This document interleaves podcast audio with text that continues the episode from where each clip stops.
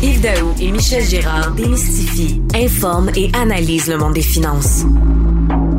Pour que vous puissiez enfin vous mêler de vos affaires. Cube, Radio. La bulle immobilière est toujours présente au Québec. Les Québécois raffolent euh, des maisons. Actuellement, on pense déjà que les prix des maisons devraient augmenter d'à peu près 20% Les prix de construction neuve, déjà les maisons sont en hausse de 15 c'est la folie. Les acheteurs cherchent des maisons, les vendeurs veulent vendre leurs maisons. Donc, pour discuter de ce qui se passe dans le marché de l'immobilier, je reçois Ghislain La Rochelle, qui est chroniqueur au Journal de Montréal, au Journal de Québec. Salut, Ghislain. Bonjour, Yves.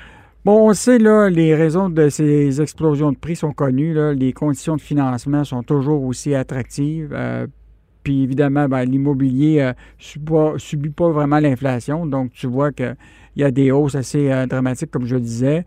Évidemment, il y a un changement de mode de vie pour beaucoup de gens. le télétravail, ils cherchent des plus grandes maisons, etc. Mais il y a une nouvelle ce matin qui est sortie. Le bureau du surintendant des institutions financières propose maintenant de fixer à 5,25 le taux d'intérêt qui va servir à évaluer la capacité euh, de remboursement des emprunteurs, alors qu'il l'est actuellement de 4 c'est une bonne idée? Ben, le but, là-dedans, c'est tout simplement d'aller limiter la quantité de gens qui vont être incapables de se qualifier pour une hypothèque. Parce que si tu es à 4,79, tu ajoutes un taux d'intérêt à 5,25 qu'il faut que tu te qualifies. qu'est-ce qui arrive? C'est qu'il y a moins de gens qui vont se qualifier. Il y a peut-être, il va, il va nécessairement avoir moins de gens qui vont chercher des maisons. Ça va, c'est un effet qui va atténuer peut-être un peu l'effet de, de surenchère qu'on voit présentement pour les gens qui sont juste, juste, juste sur le bord d'être capables de se qualifier sur, euh, sur une hypothèque. Hmm. Parce qu'on s'entend, parce qu'on s'entend, tu sais, bon, il y a le prêt hypothécaire, mais tu sais, dans la première année, là, tu as les droits de mutation. Euh, tu as toutes sortes de coûts qui vont venir. Puis là, on sait là, que les gens font des surenchères des fois de 100 000 sur des maisons qui normalement va nécessiter de la rénovation. Puis là, c'est évidemment la, même chose, c'est que là, on va décider d'utiliser la valeur de ta maison, tu comprends-tu, pour emprunter, pour pouvoir faire les, travaux, tout ça. Fait qu'évidemment, à un moment, la première année, les premières années, là, ça risque d'être euh, un peu corsé pour bien du monde. C'est sûr que là, les gens, là, ils vont devoir avoir la capacité vraiment de payer si jamais les taux d'intérêt. Puis on, ils s'attendent, on sait que les taux ont monté un peu, mais ils s'attendent que ça va continuer à monter, mais jusqu'à quand, on, jusqu'à quel montant, on ne sait pas. Puis c'est tout le temps pour prévenir. Mhm. Qu'est-ce qu'ils veulent faire? C'est prévenir en cas des fois qu'il y ait des pertes d'emploi, en cas des fois qu'il y ait des, choses qui arrivent avec la pandémie, ben, on prévient. Fait que c'est très, très euh, sage qu'est-ce qu'ils font présentement avec le bureau de surintendant des institutions financières. Ghislain, euh, euh, tu as écrit beaucoup là-dessus, euh, puis c'était un sujet de discussion dans, le marché immobilier. Là. Il y a beaucoup de vendeurs de maisons qui disent Moi, je vends ma maison sans garantie légale. Puis de l'autre côté, les acheteurs, eux autres, acceptent de, évidemment de l'acheter sans garantie légale parce qu'ils voient qu'il y a déjà 10-15 personnes en arrière qui sont prêtes à faire la même chose. c'est une bonne idée euh, de, d'abord pour un, propriétaire d'une maison de vendre sa garantie légale, puis d'un acheteur de l'acheter sans garantie légale? Bien, normalement, on retrouve trois cas très, très populaires. C'est les ventes de succession qui sont vendues sans garantie légale, les vendeurs âgés qui sont rendus à 70, 80, 90 ans, ils vendent, ils veulent pas avoir de problème, et bien sûr les reprises bancaires. Ces hmm. trois-là, c'est trois qui sont très, très communs. Et là, on voit de plus en plus depuis quelques années, je ne sais pas qu'est-ce qui s'est passé, n'importe qui va essayer de vendre sans garantie légale. Je ne veux pas avoir de casse-tête. Parce que le défi qu'il y a, c'est que l'acheteur qui vend sans garantie légale, s'il y a un vice caché, là, il ne peut pas revenir contre le vendeur. Donc, ça protège le vendeur, mais ça ne protège pas l'acheteur contre s'il y a un vice. Mais moi, je te pose une question, Ghislain.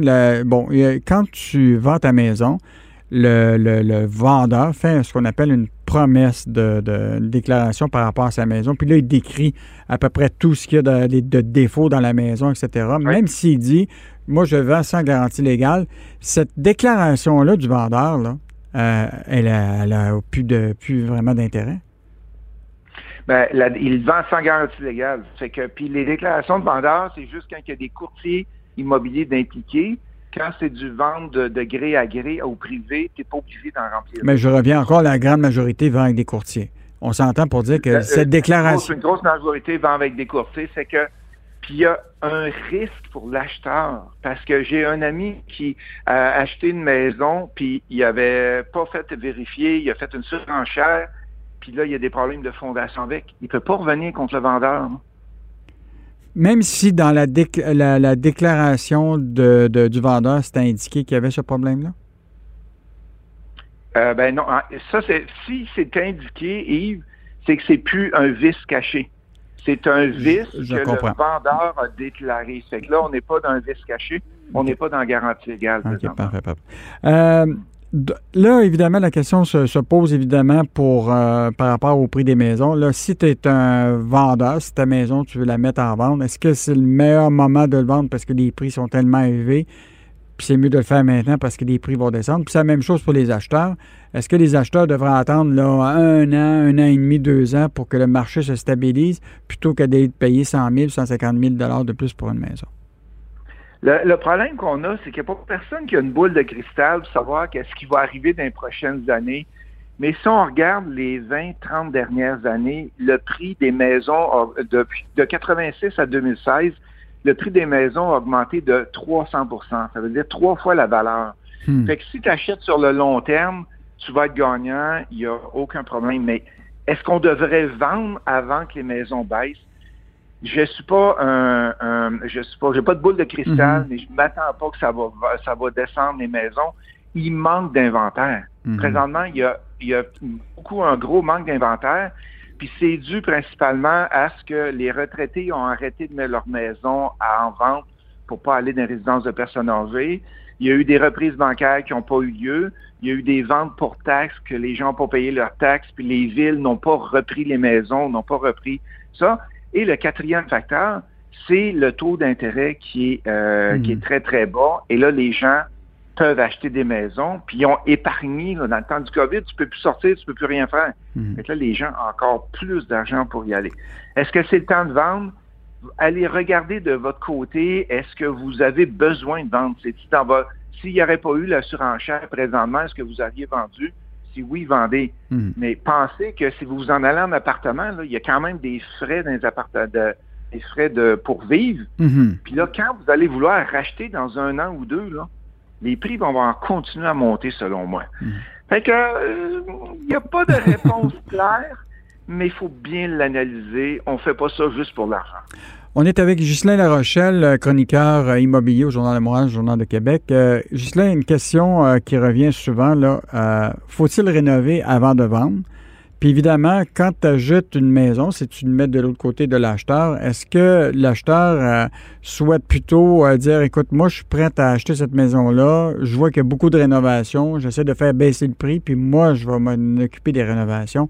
Donc, l'enjeu, là, c'est faut-il rénover avant de vendre ou faut-il acheter une maison en sachant qu'on va demander une baisse de prix pour pouvoir la rénover plus tard? Présentement, avec le marché vendeur qu'on a présentement, euh, les cas que j'ai eu à travailler, ça valait pas la peine de rénover. Parce que le marché se vend souvent en surenchère. Et qu'est-ce qui arrive? C'est que si par exemple la cuisine est à refaire, la salle de bain est à refaire, comme tu le disais, souvent les, les acheteurs veulent la refaire à leur goût et ils vont aller chercher une hypothèque aussi, un prêt, je veux dire, avec la banque pour être capable de le refaire à leur goût. Fait que vérifiez, allez voir avec un courtier immobilier, allez voir avec un évaluateur agréé quel prix vous pensez être capable d'avoir la maison non rénovée. Puis si vous mettez, mettons, 50 000 dans la maison, allez-vous être capable d'aller chercher un 60, 70, 100 000 de plus ou vous allez juste savoir qu'est-ce que vous avez mis dedans? Hmm. Et c'est le calcul qu'il faut faire, mais présentement, la moyenne au bâton, c'est tu rénoves pas, tu vends direct. En concluant, euh, Ghislain, euh, je lisais récemment que la bulle immobilière n'est pas seulement présente au Québec. Écoute, l'OCDE a annoncé que les hausses moyennes actuellement à, à moyenne à travers le monde, c'est un record vieux de 20 ans dans tous les pays, États-Unis, Australie, Chine, Danemark.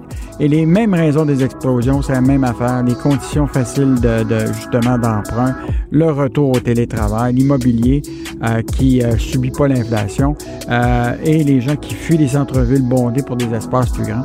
Donc, euh, c'est un sujet qu'on va continuer à analyser avec toi au cours des, prochaines semaines dans tes chroniques euh, dans le Journal de Montréal et le Journal de Québec. Donc, c'était Ghislain La Rochelle, chroniqueur immobilier. Merci, Ghislain.